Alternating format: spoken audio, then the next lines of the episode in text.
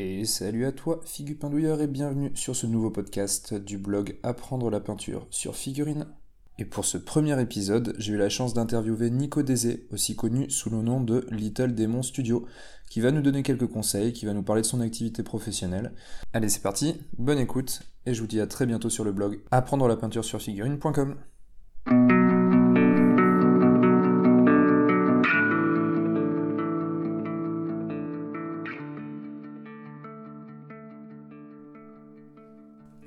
coup, salut Nico, Salut. j'espère que tu vas bien. Bah, très bien, et toi? Bah, très bien, surtout que là je suis euh, assis à côté de toi dans ton, dans ton petit atelier pour... euh, Dans ton antre, c'est ça, ouais, pour, euh, pour discuter ensemble, donc euh, donc c'est vraiment cool. C'est la toute première fois que je, que je fais une interview et ça commence par toi, donc c'est quand même, c'est quand même pas rien. Un bon Euh, honneur. Ouais. et, euh, et, et je t'avoue que moi je suis un petit peu stressé, donc euh, j'espère que toi tu es plus à l'aise. Ça pourra- pas tout à fait. Pas habitué à l'interview non plus, donc euh, Bon bah du coup en fait euh, ce que ce que je voulais c'était euh, c'était bah voilà qu'on dit qu'on discute un petit peu pour euh, pour euh, pour que tu puisses présenter ton parcours euh, aux, aux personnes qui peuvent euh, lire habituellement mon blog ou suivre la page Facebook. Euh, donc là ça leur fera un petit format différent avec ce premier podcast audio. Donc du coup bah la question la question classique de début c'est même si aujourd'hui il y en a de plus en plus qui te connaissent il y en a encore qui te connaissent pas probablement et qui es-tu Nico donc je m'appelle Nicolas Désé, j'ai 26 ans. Ça fait deux ans, deux ans, un peu plus de deux ans que je suis peintre pro, du coup maintenant. Euh, et voilà. Et j'habite à Levallois, à Perret. Et t'habites à Levallois. Ce qui est plutôt pas mal puisque c'est pas loin de chez moi. c'est pratique. Euh, et donc oui, tu disais que tu es peintre pro. Euh, peintre pro depuis combien de temps maintenant? Deux ans, Deux ans. deux ans. Ouais, Et du coup, c'est mon activité principale. Ça a été l'année dernière, je gardais des gamins à côté. En fait, euh, ma grosse peur, c'est de plus du tout avoir de revenus. Du coup, je voulais avoir un revenu fixe, histoire d'être sûr. Et, euh, et voilà. Du coup, maintenant, c'est la seule activité que j'ai. Et voilà. Ok. Et, euh, et avant ça, c'est ton, ton parcours, ça ressemble à quoi? Mon parcours dans la figurine ou mon parcours professionnel Ton parcours euh, global? Global euh, Histoire de du ta coup, petite j'ai- vie. Euh, J'ai un pote de mon frère qui nous a fait connaître euh, 40K euh, quand j'avais 9 ans. Mon frère en avait 11 du coup. Euh, gros coup de cœur. Les, les bouquins euh, avec les illustrations, machin. Ouais, l'univers, tout ça. l'univers, ouais, c'était fou. Et, euh, et peu- très peu de temps après, il y a eu les, les fascicules Hachette pour le Seigneur des Anneaux et la sortie du Seigneur des Anneaux. Ah oui, c'est vrai qu'ils Ouais. avaient déjà fait euh, en mode con- Ouais, conquest. C'était euh, fou, c'était complètement fou. Et euh, c'était juste après les films en plus que j'avais adoré, donc euh, tout de suite, euh, je me suis dit, allez, deux passions qu'on va réunir. et c'était génial. Et, euh, et du coup, j'ai beaucoup, beaucoup peint tout seul, dans ma petite chambre d'ado euh, chez mes parents, quoi. Ouais. Et mon frère était beaucoup trop fort, il était plus avec moi, donc il a deux ans plus que moi. Il était beaucoup trop fort en jeu, du coup, il me défonçait à chaque fois. du coup, il fallait que je trouve un domaine où, euh, où je m'éclate un peu, parce que voilà, quoi. Ouais, ouais, du coup, bah, la peinture, c'était un peu mon. C'était un peu mon dada. C'était là que tu lui mettais la tôle. Ouais, voilà. Fallait bien que j'ai un domaine à moi, quoi. Et, euh, et du coup, je- j'ai jamais vraiment arrêté. J'ai eu des périodes un peu de creux, quoi. Bon, pendant les études, etc. Mais, euh, jamais euh, vraiment arrêté. Et euh, merci à Games pour toutes leurs sorties hyper tentantes euh, qui ruine les portefeuilles Ouais, de tout voilà. le monde. pour euh, niquer notre budget. Ouais. Et, euh, et donc, j'ai jamais arrêté. Puis après, j'ai commencé les concours. Et après, j'ai commencé à petit à petit en fait me professionnaliser sans m'en rendre compte. Et jusqu'à ce que j'ai envie de changer de taf. avant, j'ai fait d'autres tafs qui me plaisaient pas vraiment. Et je me suis dit, bah, qu'est-ce que je peux faire? Tout ce que je sais faire de mes dix doigts, c'était peindre des figurines. Donc, allez, on se lance comme pro dans la figurine. Quoi. Ok. Voilà. Ouais, bah, c'est plutôt pas trop mal. Ça, Plutôt ça pas fait, mal. ça fait quelques années que tu quelques années que tu peins parce que le Seigneur des Anneaux c'est sorti quand ça? Il y a beaucoup trop longtemps. Non, mais en Bah, fait je rigole parce que c'est avec ça que je me suis lancé aussi si tu veux. À l'époque, moi quand j'étais euh. Hein. quand j'étais plus petit, je voulais absolument peindre euh, du Warhammer Battle Oh, et non. mes parents m'avaient dit euh, ah non t'auras pas ça, c'est moche, c'est pas possible. Et donc du coup bah, j'étais revenu en tant que en tant que majeur euh, pour m'acheter mes petites filles du Seigneur des Anneaux aussi. Euh, Et du coup, donc là, euh, là, ça fait maintenant deux ans donc, que tu es, que t'es peintre, peintre pro. Euh, tu dis que tu t'es professionnalisé euh, petit à petit, au début sans t'en rendre compte. Ouais. Enfin, je dis professionnaliser, mais c'est euh, commencer à aller sur des salons, commencer à participer à des concours, commencer à gagner des concours, Ouais. puis après commencer à faire des démos sur des salons, commencer Ouais. à faire véhiculer un nom alors que j'étais pas professionnel réellement, Ouais. quoi. Et, euh, et je pense que c'est un sacré tremplin. Quand tu veux te lancer dans une activité, tu as déjà un nom qui a circulé, tu as déjà une chance de ne pas faire zéro au premier mois. Quoi. Ouais. Et du coup, euh, bah, du coup, quand je me suis inscrit en tant qu'entrepreneur, euh, le premier mois était un peu dégueu, mais voilà, c'était pas zéro. Quoi. Et donc petit à petit, j'ai réussi à me dégager un salaire, et puis aujourd'hui, euh, j'ai envie. Quoi. Super. Ouais, plutôt.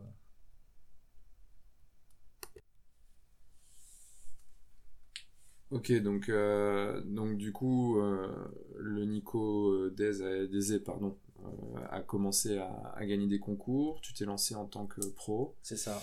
et, et maintenant tu, tu fais ça à temps plein. Ouais. Donc c'est quoi à temps plein? C'est quoi une journée type? Une journée de type, en fait, je me lève en même temps que ma femme. et quand elle part au boulot, je commence à peindre. Alors, moi, j'ai pas de. Je sais qu'il y en a qui se font des plannings, genre de telle heure à heure, je fais que du montage, de heure à heure, je fais que de la peinture. Bah, moi, ça dépend complètement des commandes, donc euh, j'ai des plages de... De, de- de montage de figurines qui arrivent d'un coup, ou de... ou de peinture qui arrivent d'un coup. En général, je fais beaucoup de peinture, très peu de montage, je déteste ça. et, euh, et voilà, bah, c'est parti pour 8 heures de peinture, une pause déj, et puis euh, jusqu'à ce que ma femme elle rentre, et là j'arrête. Ok. Je suis vachement calqué sur la- les horaires de ma femme. mais- rythme. Ouais. Heureusement que ta femme elle bosse, hein, du coup. Ouais. Au début, j'étais pas calqué sur ces horaires, sur ces horaires et j'ai vite compris que c'était n'importe quoi. Ouais. Euh, je travaillais le soir, je travaillais euh, enfin, la nuit, mais bon, c'était un peu, quoi. ouais, c'était un peu n'importe quoi. et, euh, en fait, c'est dur de se lever quand t'as pas de patron, quand t'as pas d'horaire, quand t'as pas de machin. C'est même après la pause déj, maintenant qu'on a Netflix, c'est n'importe Ouais, ouais, quoi. ouais. Bon, après, c'est un peu plus facile de se lever quand tu sais que si tu bosses pas, t'as pas de thune, quoi. Oui, voilà, oui, c'est ça, c'est le seul moteur finalement de. Ouais, non, mais c'est clair que c'est clair qu'il faut il faut s'y mettre quand t'es quand c'est au début euh, le- de ton activité. J'imagine qu'il faut quand même prendre des repères. et, euh, Ouais, c'est ça, faut pas de forcément si évident que ça. puis, euh, puis même pour les yeux, faut essayer de se donner des pauses, du coup, faut Ouais. reprendre à la fin de la pause à tel moment, etc. Donc, euh, ouais, un peu compliqué niveau horaire, mais finalement, ça se fait très bien. quoi. Tiens, tu parles des yeux, du coup, tu, tu peins tu peins avec un matos spécifique pour les yeux ou tu fais tout euh, à l'œil nu euh, Maintenant qu'ils sont flingués, j'ai des lunettes de repos, Ouais, mais euh, non, j'ai- une loupe là sur la lampe, mais j'utilise jamais au final. d'accord. C'est trop bizarre de peindre avec une loupe. Ouais, ouais, j'ai jamais essayé en fait. euh, c'est un euh, un débat euh, qu'on a eu il y a pas si longtemps que ça là sur Facebook et euh, les gens demandaient euh, voilà qui peignait avec ça et c'est vrai que euh, je me dis bah pourquoi pas mais ça doit être très bizarre la, la, la perception des distances tout ça ça doit être euh, compliqué. Ah, J'ai essayé qu'une fois, c'est comme quand tu te regardes dans un miroir et que tu veux faire un truc. euh, Ah oui, tu fais le tu truc vois, à l'envers. ouais, ouais. t'es complètement. Ah, c'est pareil, t'as l'impression que t'es très loin, puis d'un coup tu touches ta figurine, tu comprends pas. Faut juste s'habituer. Je pense que le meilleur c'est les loupes euh, en lunettes. Ouais, binoculaire. Ouais. Ouais. ouais. Ça c'est pas mal. Ok, ok. Euh, si je suis venu aujourd'hui, c'est euh, pour cette interview, bien sûr, mais pas que. C'était aussi pour, pour t'acheter ton buste, le buste de Égilon, c'est comme ça que ça se prononce, ouais, Égilon, que tu es, que t'es en train de lancer. Euh, c'est un projet qui, qui a vu le jour comment? Ouais. Ah, je pense que quand tu es dans la figurine, t'as un peu le rêve de te dire un jour j'aurai une gamme. Ouais. J'aurai une gamme à mon nom, machin, enfin un truc un peu mégalo quoi. Mais euh, ça fait longtemps depuis que je fais des stages. euh, ça me fait un peu chier d'acheter des figurines euh, d'autres gammes qui correspondent pas vraiment à ce que j'ai exactement ce que j'ai envie de faire ou de montrer aux gens. Et du coup, ça fait vraiment que ça me trotte dans la tête de me dire bah, il faudrait que je produise mon propre euh, buste pour mes stages. Comme ça, je suis tranquille, je sais comment il est, euh, je sais ce que je veux dessus, je sais ce que je veux pas dessus, etc. Je, veux les, je connais les proportions que je veux aussi, parce que l'air de rien, c'est vachement important. Et, euh, du coup, j'ai demandé à un pote qui est sculpteur qui s'appelle Maxime Penaud, qui est, qui est un putain de génie, de me sculpter le buste, et puis, puis c'est parti quoi. Oh, Putain de génie, ouais, je vois ce que tu veux dire, je l'ai sous les yeux, c'est quand même pas dégueulasse. Bah, c'est celui qui a chopé la Slayer Sword cette année et qui a chopé euh, finaliste à Everschusen. D'accord, euh, il- Rien que ça Ouais, il fait son comeback dans la figurine, il arrache tout. donc, euh, ok. C'est n'importe quoi. non, bah écoute, euh, je l'ai ouais, je l'ai dans les mains là. euh, et euh, j'ai j'ai bien hâte de, de poser mes pinceaux dessus. Alors forcément, ce sera pas. Ce sera pas de ton niveau, clairement, mais euh, ce sera mon premier buste. Donc euh, Ouais, j'ai hâte, de, bus, c'est normal, ouais. j'ai hâte de voir ce que ça peut donner. Et, euh, C'est bien cool, tu vois. et du coup, justement, pour ceux qui... Parce qu'on parle énormément de figurines, toujours de... On va dire du classique Warhammer, euh, 40 000 Battle, enfin Battle, je dis Battle parce que je suis un vieux, mais euh, Age of Sigmar. Sigmar, ouais. Euh, Quel socle c'est ça, ouais. Mais euh, donc voilà, on parle souvent de ce format-là, le format buste. Euh, comment on l'appréhende? Quelles sont les différences? En fait, tu as plein d'échelles. euh, à l'o- à l'origine, tu as l'échelle 32 mm qui est dédiée au, fan- au fantastique et aux jeux de plateau. Du coup, c'est pour ça que Games s'est inséré tout de suite dans ce, ce marché-là. Ouais. Et tu avais les, autres échelles qui étaient 54 et surtout 75 pour les, les figurines historiques. Et euh, grâce à un monsieur qui s'appelle Raoul Latorre, on a maintenant des figurines fantastiques à d'autres échelles. D'accord. Et du coup, euh, il y avait des bustes historiques, maintenant on a des bustes fantastiques aussi. C'est hyper cool. Du coup, des bustes, c'est juste des, euh, bah, des, des zooms sur le personnage où on a que le tronc là, ou que la tête. Des fois, ça arrive aussi. En gros, le but, euh, c'est de pas faire de socle déjà, parce que c'est relou. Enfin, pas, pas, pas peindre les jambes, les pieds, genre de conneries. Et juste s'attarder sur un truc qui nous intéresse vraiment. Genre, euh, j'ai envie de peindre un visage humain, qu'est-ce qu'il y a comme buste humain, etc. Donc c'est c'est complètement différent, mais c'est. euh, je trouve que ça apporte beaucoup, même si toi, par exemple, tu peins que de 32 mm. Si tu peins un buste ou deux, tu vas te rendre compte qu'il y a des petits détails au niveau du visage, tu peux placer ta lumière différemment, etc. Parce que t'as pas le choix, parce que t'as qu'un visage. Et quand tu reviens sur du 32 mm, tu replaces tes lumières comme il faut, etc. D'accord. C'est vachement. euh, c'est pour l'apprentissage, c'est vraiment bien, je trouve. Ouais. Pédagogique. Ouais. Le changement d'échelle, je trouve ça vachement important. Ok. Et euh, en termes de peinture, ça s'appréhende de la même manière ou il y a des Pareil, choses, ouais, pareil. Si t'as l'habitude de peindre, euh, j'en sais rien, imaginons que avec des dégradés dans le frais, tu peux faire que des frais sur un buste, ou que du couche par couche, ou euh, que des glacis, tu fais que des glacis. C'est juste un peu plus long parce que c'est plus balèze, tu vois, au niveau de la taille. Ouais, bien Une sûr. surface plus grande.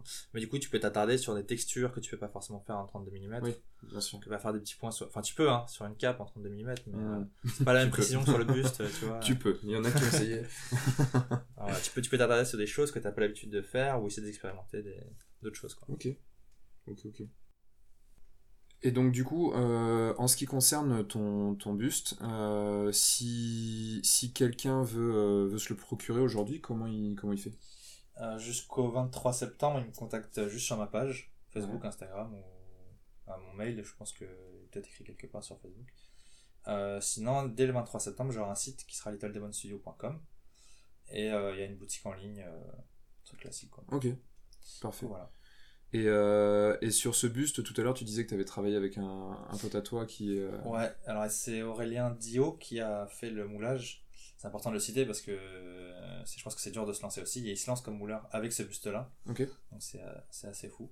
Donc voilà, c'est Aurélien Dio et je crois que sa- son entreprise s'appelle Deep Space Factory. Ok, Pour ceux qui voudraient un jour enfin mouler ou imprimer des trucs en 3D, il fait ça aussi. ok, parfait, bah, c'est noté. Qui sait, peut-être qu'un jour... Bah ouais, c'est jamais. Oula, non, pas encore, pas encore. Euh, bon, du coup là, on va on va revenir un peu sur euh, sur la figurine. Euh, comme tu le sais là, cette interview c'est dans le cadre du, du blog Apprendre la peinture sur figurine. Yep. Et ce blog en fait, il est principalement destiné aux, aux débutants pour apprendre pour apprendre tout depuis la base. Ouais. Donc là, la question que j'ai, c'est une question très généraliste, mais c'est euh, si, si tu as un débutant qui est devant toi et qui te dit euh, par où je dois commencer, euh, bah, qu'est-ce que tu lui réponds? Par la sous-couche. Par la sous-couche. Par les barbages de la figure. Voilà. c'est très dur comme question parce que il y a plein de facteurs qui sont intéressants. Il y a des gens qui diront essaye de faire une figurine propre. Il y a des gens qui diront essaye juste d'observer la lumière, essayer de les poser même à l'arrache sans être propre. Donc tu as, plusieurs voies, plusieurs écoles possibles qui peuvent amener au bout d'un peu de boulot au même résultat finalement. Mhm. Donc je pense qu'il faut juste euh, voir ce, que, ce qui nous plaît dans la figurine. Quand toi t'observes une figurine, qu'est-ce qui toi te plaît? Est-ce que c'est le fait que ça soit hyper propre avec des super beaux dégradés? Ou, euh, ou est-ce que c'est la lumière? Est-ce que c'est l'impact visuel? Est-ce que c'est le contraste? Est-ce que c'est ce genre de choses? Et essaye juste de reproduire ce que toi tu vois. Je pense que c'est ça le plus important finalement quand tu débutes. Et euh, on, va en parler quand même, mais je crois que le pire conseil euh, qu'on ait donné dans le monde de la figurine, que beaucoup de gens donnaient avant en tout cas, c'était toujours à diluer. Tu sais, dis pas quand, comment, pourquoi, etc. Ouais. Et je trouve que c'est un fameux piège parce que du coup, tout le monde s'est mis à diluer comme si on peignait de l'aquarelle. Alors qu'on fait des figurines, ça n'a rien à voir. Et enfin, on peut faire l'aquarelle sur des figurines, hein, mais euh, c'est très spécifique. et, euh, et du coup, tout le monde a un problème avec la dilution. C'est le problème qui revient le plus souvent. Ah clairement.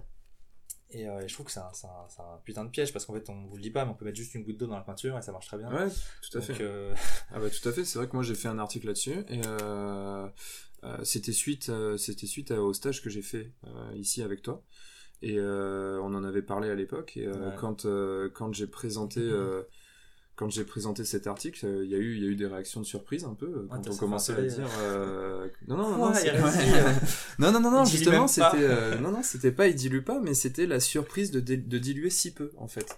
Euh, quand je disais euh, que je diluais avec euh, un volume d'eau pour euh, deux volumes de peinture, par exemple, on me disait, Ouah, mais d'habitude, c'est plutôt un volume d'eau, un volume de peinture pour trois, quatre volumes d'eau.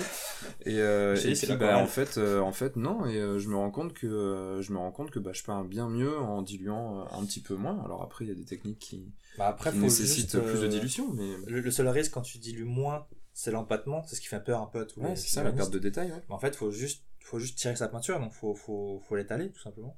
Si tu l'étales, voilà. Et je pense que c'est un gros risque pour les débutants de commencer avec juste ce conseil de diluer, mais qu'on n'explique pas vraiment. Ouais. Ou diluer comme du lait, ou je sais pas quelle connerie on disait là. Euh, parce que, euh, du coup, ça apporte plein de problèmes. Ouais, ouais. T'as des Ouais, auréoles, ça t'as pas le bon contraste, ça, ça rend créeux parce qu'on voit que par transparence tes couches, donc t'arrives jamais à un truc hyper saturé, hyper fort. Ouais.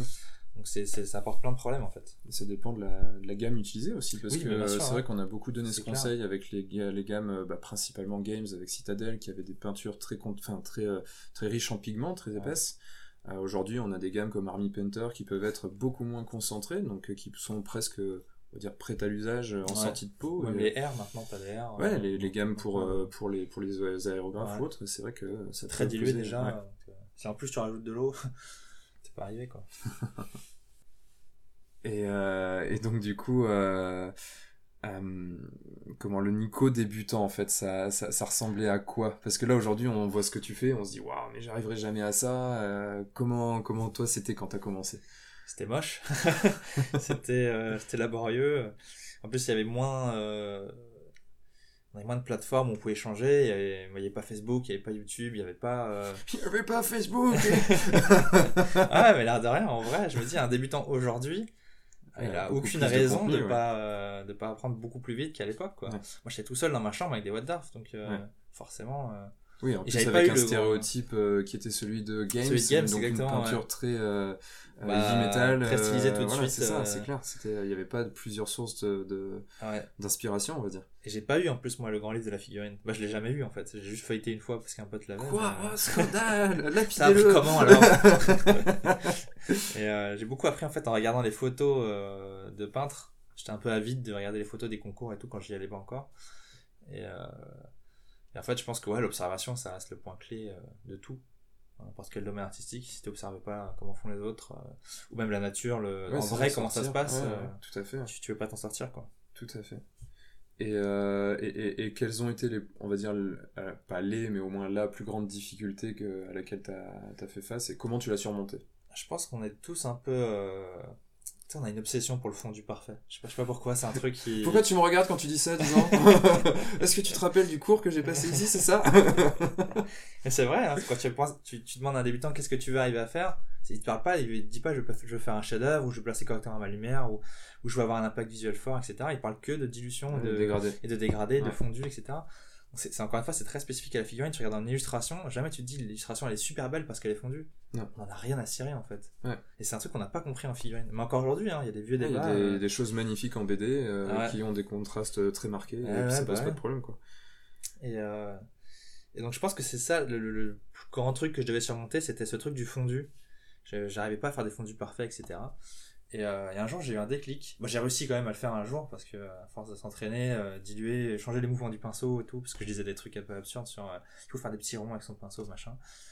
Euh, un jour j'avais vu un, c'était un, comment on appelle ça, un compte rendu de, de salon de figurines euh, sur le site de Jérémy Bonamant, il y a très longtemps, Ouais. encore lui. Toujours. Et euh, donc, tu avais des figurines en vignette, en petit. Tu Ouais. pouvais cliquer pour les agrandir. Et donc, je, je scrollais le- la page et je m'arrêtais que sur le truc qui m'intéressait vraiment. Quand, en petit, je me disais, c'est- Ouah, ça a l'air vraiment beau. Et je tombe sur une vignette d'un truc qui me dit, Ouah, c'est vraiment beau. Je clique et en fait, c'est un truc dégueulasse et en fait, ça m'a fait réfléchir. Je me suis dit, mais pourquoi je me suis arrêté sur cette photo? Qu'est-ce qui. Pourquoi en petit, ça avait l'air si, si beau alors qu'en grand, c'était si Ouais. dégueulasse, quoi? Et en fait, c'est juste parce qu'elle avait posé hyper bien ses, ses lumières, il y avait un contraste qui était fabuleux, machin. Il y avait tous les autres facteurs qu'on peut avoir en peinture, sauf euh, le, le fondu, en fait. Ouais. Et c'est là que je me suis dit, mais putain, c'est nul, en fait. le fondu, c'est pas si ouf que ça, quoi. Et, euh, Oui, parce que tu peux avoir des dégradés magnifiques et aucun contraste, Bah, euh, ou des même, couleurs euh, mal choisies. Ce, euh, ce qu'on a dans beaucoup de cas, même avec des peintres qui sont reconnus, c'est qu'on a des dégradés qui mènent nulle part en fait. Tu peux avoir un dégradé qui mène au mauvais endroit, qui est pas logique. Ou, oui, tu veux dire en point, point de focale euh, sur la Voilà, ouais. Ou même qu'il soit à l'envers de la façon dont la lumière se reflète Ouais. réellement, quoi. Donc, Ouais. donc en fait, je me suis rendu compte que, bah, en fait, il y a des critères qui sont plus intéressants que le fondu et que le fondu, bah, j'ai quand même continué ma, mon dur labeur pour essayer d'arriver au fondu parfait, mais euh, je me suis dit que la lumière, c'était peut-être un peu plus important et intéressant que juste du fondu, quoi. Ouais. Juste la technique pure, en plus, c'est pas très intéressant d'expérimenter que ça, quoi. Non, c'est clair. Après, il faut aussi euh, se lâcher et puis Mais après, euh, ouais, quoi. ouais, voilà, c'est ça. Mais on est souvent, au Mais début, en tout cas, on euh, se dit, ah, il faut que ça soit vraiment Ouais. beau. Et j'avais dans ma tête cette, cette idée que si j'arrivais à faire le fondu parfait, j'arriverais à faire tout ce que je veux en figurine. Ouais. Je me disais, mais ça sera forcément fabuleux si je fais des fondus parfaits. Forcément. Alors pas du tout, en Et fait, du sans tout. la lumière, sans la- les couleurs, Ouais. sans, sans tous les autres euh, critères, bah, Ouais, ça rien, manque, quoi. euh, il manque le truc, quoi. Bah ouais, ouais. Il manque le, le, Et je le vois des fois en concours, tu vois, sur Ouais. des, même sur des beaux bustes qui sont hyper bien peints. Je me dis putain, c'est hyper fade, euh, il manque quelque chose. Quoi. Ah, parce que t'as pas les bonnes couleurs, t'as pas la, la bonne lumière, t'as pas le bon contraste au bon endroit, etc. Quoi. C'est toi qui avais, euh, qui avait une discussion avec euh, Pierre Péricaudet sur, euh, sur le, le- la, la- comment dire, la figurine qu'il est en train de peindre avec son gros OSL euh, Le rouge. squelette là, ouais. ouais. ouais. Où il avait dit que justement, en- sans s'en rendre compte, il avait fait son OSL à l'envers. et que quand j'avais regardé, je me disais, mais c'est pas possible, enfin, ton OSL il est juste parfait quoi. Non, Et en fait, une fois qu'il a mis la photo de l'OSL qu'il avait retourné, je me suis dit, en fait, c'est tellement une évidence. et c'est incroyable, Ouais. quoi. C'est vraiment incroyable. C'est là que tu te rends compte qu'en effet, euh, ça rejoint ce que tu dis, quoi. C'est euh, la pose des lumières, c'est euh, c'est quand même hyper important. plus- et, Pour moi, c'est le critère le plus important. Après, c'est très personnel, hein, mais, Ouais. euh, mais je pense que si tu observes les choses et que tu essaies d'analyser les choses, même les figurines qui te bluffent, c'est toujours des figurines où la lumière elle est bien gérée. Ouais. C'est jamais une figurine où la lumière est mal gérée, c'est juste défendu ou genre de choses. Parce que c'est pas bluffant finalement défendu. Non, non, non. Bah, Surtout en ça, ça miniature, peut, ça peut des comptes mais ça se de- suffit pas, quoi. Ouais, ouais, c'est ça. Euh, parmi, les, parmi les questions euh, fréquentes euh, quand, euh, quand un débutant vient demander comment on se lance dans la peinture, tout ça, euh, il y a la question du matériel. Moi, je l'ai je l'ai vu parce que j'ai fait, euh, j'avais fait un sondage en fait auprès des gens qui commençaient en peinture, ou en tout cas ceux même qui n'osaient pas se lancer, Ouais. quels, étaient, quels étaient les plus gros freins. Et euh, un des freins, c'est le matériel, c'est Bah ouais. quoi choisir, et bah ouais, mais c'est cher. Alors moi j'ai essayé de montrer aussi qu'on pouvait se lancer sans forcément euh, dépenser euh, 4000 euros dès le début. Hein. J'avais montré qu'on pouvait se lancer facilement avec euh, moins de 100 euros. Conquest de balles. Con- ouais, Conquest de balles, c'est vrai que là il faut que je revoie mon petit guide. mais non mais voilà c'était pour montrer qu'en effet on Oui, pouvait euh, se lancer à, à- à moins de 100 euros, à, à 75 euros on peut très bien se lancer, même un peu moins si on veut Bah, un peu moins moi, de pot. hein, Quand j'étais gamin, euh, j'avais euh, j'avais 50 balles à Noël par ma tante et c'est la seule euh, thune que j'avais de toute l'année. Ouais. Et j'arrivais à acheter un pinceau, des pots de peinture une figurine. et, Voilà, euh, donc il y a, il y, a quand même de- il y a quand même de quoi faire. Ouais, c'est clair. Donc euh, là-dessus, c'est pas, pas trop un souci. Mais euh, du coup, pour leur répondre un petit peu sur quel matériel, euh, toi par exemple, tu utilises quoi comme matos? Euh, pinceau, c'est un peu ma... ma bête noire les pinceaux parce qu'en fait je change tout le temps. Ouais. J'arrive pas à trouver un truc qui me satisfait. Il y a Raphaël, euh, les 8404. En fait, je suis vachement ce que les gens ils disent. Donc j'achète exactement la référence que les gens ils disent. Et je me rends compte qu'en fait, bah, il y a une grosse perte de qualité chez Raphaël. Et du coup, euh, Ah, grosse t'es, déception. t'es pas le premier à me dire ça. Ouais, ouais, bah c'est, ça fait un moment là que t'en prends un sur deux, et c'est, les poils se séparent, etc. Donc c'est un peu pourri.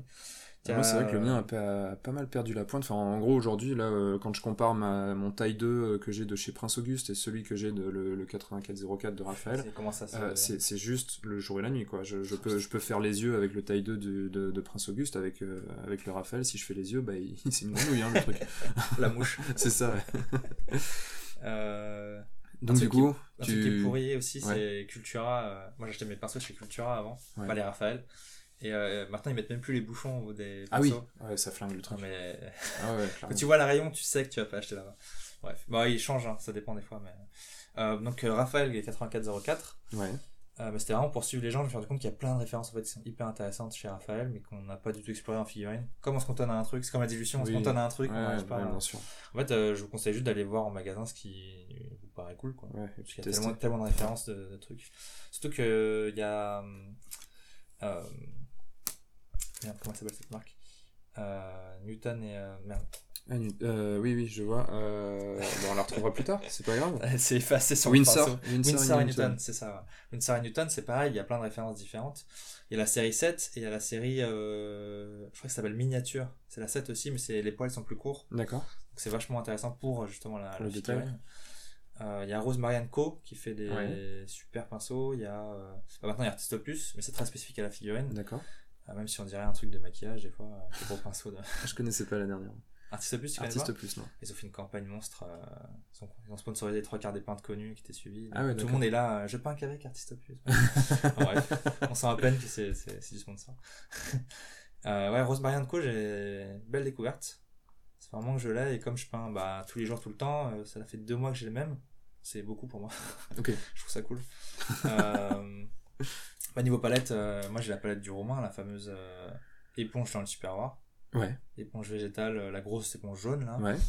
Euh, ça marche très très bien avec du papier cuisson dessus. Donc je remplis l'éponge jusqu'à ce que j'ai le niveau d'eau à peu près euh, Ah ouais, d'accord, ouais, j'avais pas vu. euh, trois quarts quoi. Ouais, je me rapproche un peu trop près du micro. Ouais, ah ouais, ouais, c'est, ça, ça baigne dedans, quoi. Ouais, ça baigne dedans et en fait, faut juste que le, le niveau de l'eau n'atteigne pas le papier cuisson parce que Oui. sinon, bah, là, c'est Sinon, ouais, c'est la noyade. du glacis quoi. Ouais. et niveau lampe, alors j'ai une lampe lumière du jour.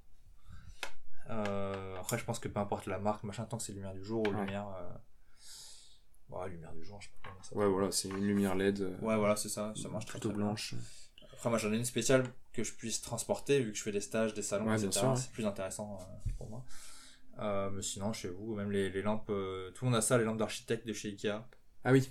Parce qu'apparemment, c'est pas très cher, tu peux en prendre deux et ça éclaire tout ton bureau. Je pense que je vais changer celle-ci, elle est trop nulle, je vais prendre ça. Bah moi je suis passé sur une euh, sur une lampe. Alors c'est euh, c'est euh, une marque de bricolage qui fait ça à Heinel. Ouais. Euh, c'est une c'est une lampe de- entre guillemets de chantier. C'est LED, lumière blanche, une, une lumière de malade. Et l'avantage en fait c'est que ça marche sur batterie, donc je peux l'emporter Ah, n'importe c'est où. trop bien. Et ça c'est génial. Comme quoi, il n'y a pas de. Et Pas de je matos, ça, pas ça un marche matos vraiment, euh, ça marche vraiment du, du feu de Dieu. Donc, euh, oui, du feu de Dieu, une expression qui date du 14e siècle. Et en gamme de peinture? Euh, pendant très très longtemps, j'ai peint avec une vingtaine de pots Games. Ouais. J'ai commencé avec Games et comme je te disais, j'avais très peu de budget donc j'achetais. euh, bah, par exemple, j'avais pas de bleu, j'avais qu'un turquoise. Donc pendant euh, plus de 10 ans, mon bleu c'était un turquoise. Tout le temps, tout le temps quoi. Et, euh, et ouais, j'ai très peu de pots au final. Enfin, même là, j'ai agrandi un peu euh, depuis deux ans là. Pour avoir d'autres teintes, aller surtout aller plus vite au niveau des teintes. Ouais. Et si vous êtes tout seul chez vous, que vous vous mettez pas. euh, Mais c'est vrai que quand je regarde, t'as pas. euh, quand, quand on peut voir, tu sais, les, les photos des peintres pros dans leur atelier, trucs, ils ont des trucs, c'est une ouais, maison non. entière. Toi, t'en as pas tant que ça non plus. Hein. Je continue à faire des mélanges, même si j'achète les pots qui correspondent à certains mélanges parce qu'ils reviennent oui, bien fréquemment. sûr. Je, je continue à faire des mélanges parce que bah, moi ça me fait, ça me fait marrer. Mais euh, après, ça dépend. hein. Si toi t'as pas envie de te faire chier, tu peux acheter toute une gamme, euh, machin. Je sais qu'il y a des mecs qui ont même plusieurs gammes euh, ils changent. Je Ah sais pas ouais, comment ouais. ils choisissent leur rouge parce qu'ils ont le même rouge en plusieurs gammes. Je sais ils ont du tout. P3, ils ont du, Ouais. euh, ils ont du Army Painter, ils ont du Games, ils ont du Prince Auguste. C'est très très dur pour eux de choisir. Moi j'ai très peu de pots, je fais beaucoup de mélanges et, euh, et je pense qu'il n'y a pas de gamme plus intéressante que les autres. J'ai appris avec Games donc je parle beaucoup avec celle de Games. Mais c'est vraiment une question d'habitude. PA, j'ai l'impression que c'est un peu pareil. Il y a juste Andrea, c'est un peu particulier, Andrea, Andrea Color. Color, ouais. C'est très pigmenté donc c'est un peu différent. Il y a Scale Color aussi qui est un peu Ouais, huileux. apparemment, Scale Color, c'est euh, un peu une autre technique encore. Ouais, c'est très. Le, bah, le liant est huileux un peu. D'accord. Euh, Ça doit être sympa pour peindre dans le frais, non Ouais, pff, moi j'aime pas trop. Je suis pas fan fan. Euh, mais après, je vois les Espagnols qui peignent avec ça, ils font des trucs fous, et puis ils ont le même mouvement de pinceau que moi, je me dis comment ils font. mais je pense que c'est vraiment une question d'habitude en fait. Il y a un truc que j'ai pas dû capter dans leur. Pourtant, j'ai tout essayé, hein, en glacis ou en, Ouais. en sec là, tu sais, direct. Ouais. Euh, non, c'est, pas ma gamme quoi, c'est pas mon truc. Bon, après, comme tu disais tout à l'heure, hein, c'est chacun en fonction Ouais, de chacun sa chope, manière de euh, faire. et- Puis même, il y a des couleurs que tu vas aimer dans des gammes, euh, alors que t'aimes pas forcément le, la gamme, alors que dans d'autres gammes, t'aimes juste la, la consistance, que t'aimes pas Ouais. forcément les couleurs, etc. Scale, pour moi, c'est la gamme la plus belle, et c'est celle, la seule que je maîtrise pas, donc c'est c'est hyper Échec Et voilà. Et donc, du coup, justement, là, tu parlais de, de gamme de couleurs qui te, que t'aimes bien. Euh, moi, j'ai, si je suis venu euh, vers toi aussi la dernière fois pour, euh, pour prendre ce cours, c'est parce que quand j'avais regardé ce que tu faisais, j'aime bien ta palette de couleurs. Je trouve, je sais pas, il y a un truc qui me plaît bien. Euh, et du coup, je me demande, euh, c'est- presque un petit peu perso hein, comme question. c'est co- comment tu fais pour choisir, comment tu fais pour choisir tes couleurs? On parle beaucoup de la théorie des couleurs, de la roue chromatique, de la technique des triangles. Euh, c'est des choses qui reviennent très souvent, qui font aussi pas mal débat. Euh, j'ai pu échanger avec d'autres peintres, et notamment Maman Ours la dernière fois, qui me disait qu'elle, elle utilisait pas du tout ça, elle utilisait une technique à base de cercle, qui, qui avait une autre approche. Euh, toi, comment tu fais pour, euh, pour sélectionner tout ça et, euh, Qu'est-ce que j'en pense? Et qu'est-ce que t'en penses? Ouais, alors après, ça on s'en fout un peu, tu sais. non mais ouais, qu'est-ce que t'en penses de tout ça? Comment tu fais? En vrai, moi il y a un truc qui me choque pas mal, c'est les mecs qui ont une technique qui l'appliquent à toutes les figurines. Genre le triangle par exemple. Mhm. Je trouve ça hyper intéressant, hein, cette technique du triangle. Mais il y a des peintres qui se cloisonnent en se disant, bah, le truc du triangle ça marche, du coup c'est, ça doit être ça la vérité. Et du coup ils appliquent ça à toutes les figurines. Mais les figurines qui ont plus que 3 zones ou qui ont que 2 zones. Et du coup, le triangle, bah, t'es un peu. Tu avoir quoi, ça marche pas ah, trop. Ouais, un triangle à deux, à deux couleurs, c'est. Ça marche moins bien, ouais. Et puis même, il y a des figurines où ça marche moins bien parce que euh, il y a une zone qui va être beaucoup plus grande que les deux autres, etc. Et je pense qu'il faut vachement s'adapter au support quand tu prends une figurine, t'as un, un certain nombre de zones et elles communiquent entre elles d'une certaine façon et il y a des zones qui sont plutôt en bas, des zones plutôt en haut. Je pense qu'il faut prendre ce genre de choses en compte. Il y a plein, plein, plein de théories des couleurs. C'est euh, infini quand tu regardes sur internet. Il y a des trucs, euh, ça va hyper loin. Il y a un mec qui est très fort là-dedans, c'est euh, Jonathan Contier.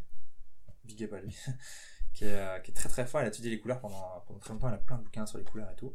en fait, il te, il te, montre la roue chromatique. Il te dit voilà, on peut poser un triangle dessus. On peut poser un triangle isocèle, un, un triangle équilatéral. On peut poser un carré, on peut poser un rectangle. On peut poser plein de formes. En fait, c'est juste histoire de dire que ça correspond à une forme, les couleurs que tu choisis. En fait, tu peux choisir ce que tu veux, en fait. C'est histoire de se limiter dans sa palette, oui, voilà, et pas partir dans tous les sens, en, en fait. plus que des formes sur le sac chromatique, je pense que pour choisir des couleurs, il faut surtout euh, penser à faire des rappels de couleurs, en fait. Ce qu'on appelle travailler en palette limitée. Là, tu poses des couleurs sur ta palette, et quand tu te rends compte que tu te faut une nouvelle couleur, et que tu te dis, bah non, là, euh, j'ai déjà pas mal de couleurs sur ma palette, bah t'en mélanges deux, et tu, tu, tu, regardes ce que ça fait, quoi. Ouais, bien sûr. Ou alors t'en prends une, tu la mets dans l'ombre de l'autre, euh, ou une que tu t'en sers pour la lumière de l'autre, etc. Ouais. Donc je pense qu'il faut essayer juste de jongler avec les couleurs que tu as déjà. Par exemple, tu te dis, bah, je sais pas, jaune et bleu, j'aime bien le, la dualité que ça crée, alors que ça n'a aucun sens sur la roue chromatique. Ouais. Bah, tu peux très bien créer un schéma de couleur qui est hyper beau à base de, de jaune et bleu. Quoi. Ouais. Quand tu regardes le travail des Espagnols, euh, je dis des Espagnols parce qu'en fait, il y a une sorte d'école espagnole où ils peignent, ils ont un style qui est bien à eux, qui est, très spécifique. Et d'ailleurs, il y a un truc au niveau des couleurs qui revient tout le temps, c'est qu'ils n'ont pas de règles en fait au niveau des couleurs. Mm. Tu peux regarder sur le sac chromatique, ça correspond à aucune forme, ça ferait un truc un peu. Euh, ça ressemblera à rien Une quoi. forme sinusoïdale. et, euh, et, et, je pense que c'est juste parce qu'ils ont des choses qu'ils aiment bien. Par exemple, un coucher de soleil, ce qui est très beau dans un coucher de soleil, c'est parce que tu peux avoir du rose et du orange à côté. Ça n'a aucun sens sur roue chromatique. Même en peinture, il y a plein de gens qui vont dire, mais non, faut surtout pas faire ça. Alors qu'en fait, c'est hyper beau. C'est ce qui fait toute la beauté d'un coucher de soleil, quoi. Donc, euh, donc je pense qu'il faut surtout prendre les couleurs que toi t'aimes et après jouer avec ces couleurs là pour faire en sorte qu'il n'y en ait pas trop sur ta figurine ou qu'elles se rappellent les unes les autres je pense que c'est la seule règle finalement qui marche euh, très bien après tu peux te cantonner à une règle hein, si ça marche euh, ça marche oui bah disons que je pense que ça donne un cadre euh, pour, ouais. pour l'apprentissage c'est peut-être quand même pas mal hein. faut, non, en faut pas tout enlever non en vrai, plus c'est pas mal mais que, euh... en vrai c'est très dur d'apprendre par exemple moi j'ai écouté un live de Stéphane Gebb qui disait il peignait un buste orc ouais. et il disait voilà j'ai du vert selon ma règle bah, ça doit être le triangle du coup je dois mettre du violet oui et en fait, il dit je dois mettre du violet, ouais. tu vois. Et donc, il apprend à des gens que bah, c'est comme ça, quand il y a du vert, il faut du violet à côté. J'ai entendu quelqu'un dire aussi, euh, bah, pareil pour un buste orc. Tout le monde parle des bustes orc en vert, du coup, à cause des games. euh, bah, il faut euh, faire la langue, c'était un buste, il y avait peut-être que la langue, il faut faire la langue rouge. Parce que c'est le contraste d'opposé chromatique, ouais. vert et rouge. Alors que, bah non, en fait, tu peux faire ce que tu veux tant que t'as des rappels. Oui, parce qu'il y a plusieurs, il y a plusieurs manières en plus de, de contraster. Il y a, ouais, bien sûr, il y a les couleurs complémentaires, le chaud froid. Euh... Plein, plein de trucs. T'as le clair obscur, par exemple, Benoît Ménard, ouais. il, il contraste très peu sur une seule zone et il dit qu'il faut avoir une zone sombre à côté d'une zone claire pour avoir un beau contraste. Ouais. Mais avec les couleurs, ça marche pas forcément. Ça dépend vraiment comment t'abordes le truc. C'est pour ça que je dis qu'il y a plein plein de théories et elles finissent par se contredire, tellement il y en a. Ouais, c'est ça. Bah, les, les contrastes de saturation, les contrastes de. Il y en a, il y en a tellement que. Soit t'en choisis une qui correspond à ta figurine. Tu dis par exemple, bah, sur la figurine là, il y a vraiment trois zones, c'est à peu près équilibré. Je vais prendre tel triangle, ça marche bien sur cette figurine. Ouais. Soit tu te dis, il n'y a pas de règle. Et dans ce cas-là, il faut juste faire attention à son harmonie. C'est de de créer des rappels de couleurs ou de faire en sorte que dans tel ombre il y a telle couleur ou, ou alors toujours les mêmes ombres, toujours la même lumière, histoire que le personnage soit sous la même lumière. Ouais. Voilà, il y a plein de règles, tu choisis ce que tu veux quoi. Ok. Donc euh, du coup là quand tu quand tu dis que euh, quand tu dis que tu que, que, finalement il faut pas se donner de limites, qu'il faut pas se donner de contraintes, euh, ça peut avoir un en contrepartie un effet un peu négatif, c'est-à-dire que bah, en allant un peu partout, parfois quand on a fait quelque chose, on le retrouve pas forcément euh, facilement. Oui, c'est vrai, ouais. Euh, tu notes quand tu fais quelque chose ou pas? Je note euh, rien du tout. Je note rien du tout. je suis très anarchique comment je travaille. Donc tes peintures sont uniques. Ouais, vraiment unique pour le coup, parce que je fais beaucoup de mélanges en plus. Et du coup, quand je me retrouve à faire plusieurs fois la même figurine, je me retrouve un peu coincé. Bah, L'armée de custode, par exemple. Ouais. La première figue, je suis parti en freestyle avec mes couleurs, et puis euh, la deuxième figue, bah, fallait, fallait tâtonner pour retrouver. Mais euh, non, moi je note pas, mais par contre, ouais, il faut, je pense que c'est un bon truc de noter ou de créer des pots de mélange que t'aimes bien. Des mecs Ah oui, font ça. carrément, de créer des pots. Ouais, il y a des mecs qui font vrai, ça. j'ai jamais pensé. Bah, je trouve ça, je trouve ça, moi j'ai jamais, j'ai con, jamais hein, fait, mais, mais je trouve euh, ça fou en fait de prendre un pot vide et de, tu fais ton mélange dans le pot tu directement. fais ta et- peinture. Et t'as une couleur que t'as, une couleur que t'aimes bien, que tu retrouves tout le temps, quoi. C'est vrai que c'est pas bête C'est du tout. Et noter ses couleurs, non, c'est vraiment, euh, c'est vraiment bien parce que des fois on a du mal à retrouver un truc qui marchait bien sur une fille euh, pour une autre fille, etc. Mais euh, moi je le fais pas, ça je le fais pas. Après moi j'ai l'habitude de peindre après, euh, après deux ans à peindre 8 heures par jour et je peignais déjà beaucoup avant. Ouais. Euh, j'ai une certaine habitude donc je retrouve assez vite les couleurs et j'ai pas beaucoup de peau donc ça va très très vite. Ouais. Je pense que les gens qui ont vraiment toute une gamme ou beaucoup de peau de plein de gammes, c'est tout de suite beaucoup plus compliqué quoi. C'est clair. C'est clair. Bah écoute, je pense que je pense qu'on a fait un petit peu le tour de ce que de ce que je voulais euh, voir avec toi. Ah attends, je finis juste sur un dernier truc par Bah, rapport aux couleurs. Ouais. Euh, surtout, faut pas écouter les gens qui vous disent que c'est comme ça et c'est pas autrement. Surtout, surtout. c'est vachement important. Et c'est et c'est comme ça que je vous le dis, c'est pas autrement. Mais c'est vrai, j'entends beaucoup de gens. euh, J'avais entendu un mec dire euh, faut pas mettre du orange à côté d'une teinte chair, par exemple. Ouais. Les couleurs sont trop proches. En fait, non, ça dépend complètement comment tu le travailles. Euh, Enfin, il y a, y voilà, les règles absolues, ça marche pas en fait en peinture parce que ça dépend vraiment de comment tu le fais. Et euh, il y a plein de façons de tricher pour que les choses aillent bien ensemble, euh, alors qu'à la base, euh, théoriquement, ça ne va pas ensemble. Ouais. Quoi. Ouais, puis de toute façon, on se rend compte aussi dans je sais pas dans l'histoire de l'art Ah, au sens large qu'il n'y a jamais eu de règle et que justement les ceux qui ont été euh, finalement considérés comme des génies sont ceux qui sont allés à l'encontre de Ouais, tout quoi. Enfin, je, Exactement. ouais. je sais pas quand, quand je vois euh, quand je vois ne serait-ce qu'un Picasso, à mon avis, quand il a commencé à faire Bah, ces trucs anatomiquement, c'était pas correct. hein. C'est ça, voilà, les mecs ils ont dû lui dire mais t'es fou ou quoi Qu'est-ce euh, qu'il fait? Donc c'est clair que sortir un peu de, du, du cadre, c'est euh, c'est parfois là qu'on va arriver justement Je- à trouver des Je choses. pense quoi. que se cloisonner dans un cadre aussi euh, fermé que bah, le triangle sur le sac chromatique, par exemple, Ouais. Bah, ça enlève quand même beaucoup de plaisir dans la peinture. Ouais, beaucoup de possibilités. ouais. Parce qu'on va pas se mentir, euh, une bonne partie de plaisir dans la peinture, c'est de trouver des couleurs et, euh, et la façon dont elles matchent entre elles sur la figurine, ou pas d'ailleurs, qu'on Ouais. doit corriger, etc. Et on apprend comme ça. Hmm. Et je pense que se cloisonner un truc qui marche, mais tout le temps, euh, pff, ça devient très mécanique. Ouais. Et du coup, tu perds. euh, T'as une grosse perte de plaisir, je pense. Ouais, de créativité. ouais. Ouais, aussi, ouais, bien sûr. Non, c'est clair. C'est clair. Je pense que c'est aussi tous pour ça qu'on le fait. On aime être créatif, on aime euh, trouver nos Bah petites ouais. recettes, nos trucs. Ah tiens, ça j'avais jamais testé. Et puis euh, les, les règles, ça t'empêche euh, le bah, la couleur d'impulsion. C'est aller, euh, bah là je sens bien du turquoise, il y a zéro raison, mais je veux du turquoise à cet endroit-là, quoi. Bah ouais, parce qu'on a des goûts propres et je pense qu'un mec, il peut aimer des choses sur une figurine, même si ça, il peut ne pas aimer des choses qui marchent théoriquement, par exemple. Donc je pense que faut juste y aller avec ses goûts et ses, ses envies. Puis après il y a des choses qui marchent mieux que d'autres et il y a des ah, les rappels de couleurs, je trouve que c'est un truc qui marche dans tous les cas, tu peux faire Ouais. n'importe quoi. Abonnement, il avait fait dans son, je sais plus si c'était dans son DVD ou dans une vidéo, euh, il peignait un, un petit personnage, il mettait des couleurs qu'on qu'on veut jamais voir ensemble, euh, jaune, rouge, vert et bleu, ou enfin un truc comme ça. Et en fait, il te peint le personnage juste avec ça, il fait plein de mélanges et tu te rends compte que ça marche absolument euh, bien si tu le fais Ouais. bien, quoi. Donc il faut vraiment pas se cantonner à une règle absolue, parce Ouais, au y en a même pas. en titre fait. que euh, d'utiliser des règles qui sont euh, toutes faites. Si on voilà, respecte pas ça. certaines choses, ça peut aussi très bien rendre un truc dégueulasse. Ouais, ouais, c'est clair, finalement, c'est clair. Et d'ailleurs, vert et violet ou vert et rouge, si tu le fais pas très bien, c'est pas forcément ce qui est le plus beau ou le plus impactant visuellement. ouais, donc, non, euh, clairement. C'est la preuve que. Et puis bon, après, pas. euh, même, quand- même quand ça marche pas, ça a jamais tué personne. Enfin, je Oui, sais quand j'ai quand j'ai peint mes premiers euh, bretoniens à l'époque, euh, mes archers, et que je leur ai fait une tenue euh, rouge et jaune, euh, j'étais tout content de mon truc parce que c'était les premières filles que je peignais. Je les ai montrées, on m'a dit ah bah ils sont sympas tes supporters de foot. Ça, Oh, le voilà, carnage. je m'en suis relevé. Hein. Puis c'est comme ça qu'on apprend aussi. Non, si on fait pas d'erreur, on n'apprend C'est pas. Si on se cloisonne tout de suite à une règle qu'on sait que ça marche et bah, on n'apprend rien finalement. Clairement. Ouais, je trouve ça un peu triste justement les peintres euh, qui disent bah moi je suis peintre mais euh, j'applique toujours la même règle. Ah putain mais t'es- du coup ils sont beaucoup plus artisans qu'artistes et euh, c'est dommage. Faut trouver un équilibre je pense qui est intéressant. Ouais. Non, c'est clair, c'est clair. Et bah du coup, euh, merci Nico. Bah merci à toi. Euh, C'était vraiment un plaisir. J'espère que ça le sera pour ceux qui, qui pourront écouter ce petit, cette petite interview. Euh, Petite dernière question avant de te laisser. Euh, si, si on veut te suivre, euh, quels sont tes projets? Où est-ce qu'on peut voir tes peintures? Ah, Dans mes projets, bah, il y a le projet d'une gamme qui correspond un peu à ce que je fais en cours ou en stage. C'est vraiment un truc qui me tient à cœur. Donc, comme je disais tout à l'heure, mes cours individuels, ils sont axés sur des thèmes, peau, tissu et métal. Mhm.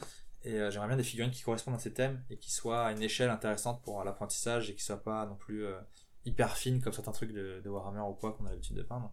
pas trop détaillé. Ouais, voilà, un truc assez simple où euh, si t'es bon peintre, tu peux quand même t'éclater et si t'es mauvais peintre, enfin si t'es débutant, tu peux quand même, euh, tu peux quand même apprendre des choses et expérimenter des choses, etc. Donc voilà, ça c'est le gros projet de l'année, euh, c'est de monter cette gamme. Mais enfin, de, l'année, des 10 ans à venir, je pense, parce que ça coûte tellement cher. Ouais. Et donc ça, c'est vraiment un gros gros projet. Après, un deuxième projet, bah, je fais toujours des salons, des, des concours, des machins. Là, il y a l'Octopainting dans pas très longtemps, l'Octogone à, Lyon. À Lyon, ouais, je, je peux pas m'y rendre, j'aurais vraiment bien aimé ah, ça va être trop bien. Et toi, tu, tu donnes des. Euh, tu fais, un atelier dessus Ouais, je fais une petite démo, je sais pas trop encore sur quoi, j'ai une petite idée, mais je suis pas, pas sûr. Et je juge le concours, donc euh, gros plaisir, quoi.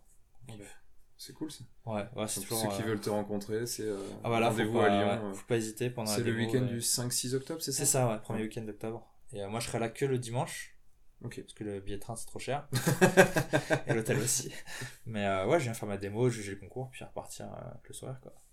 Donc voilà. Parfait. Eh ben écoute, on suivra tout ça de près. Bah ouais. Bah, merci à bah, toi. Merci beaucoup. Et puis à bientôt. ouais, à bientôt. Allez, ciao.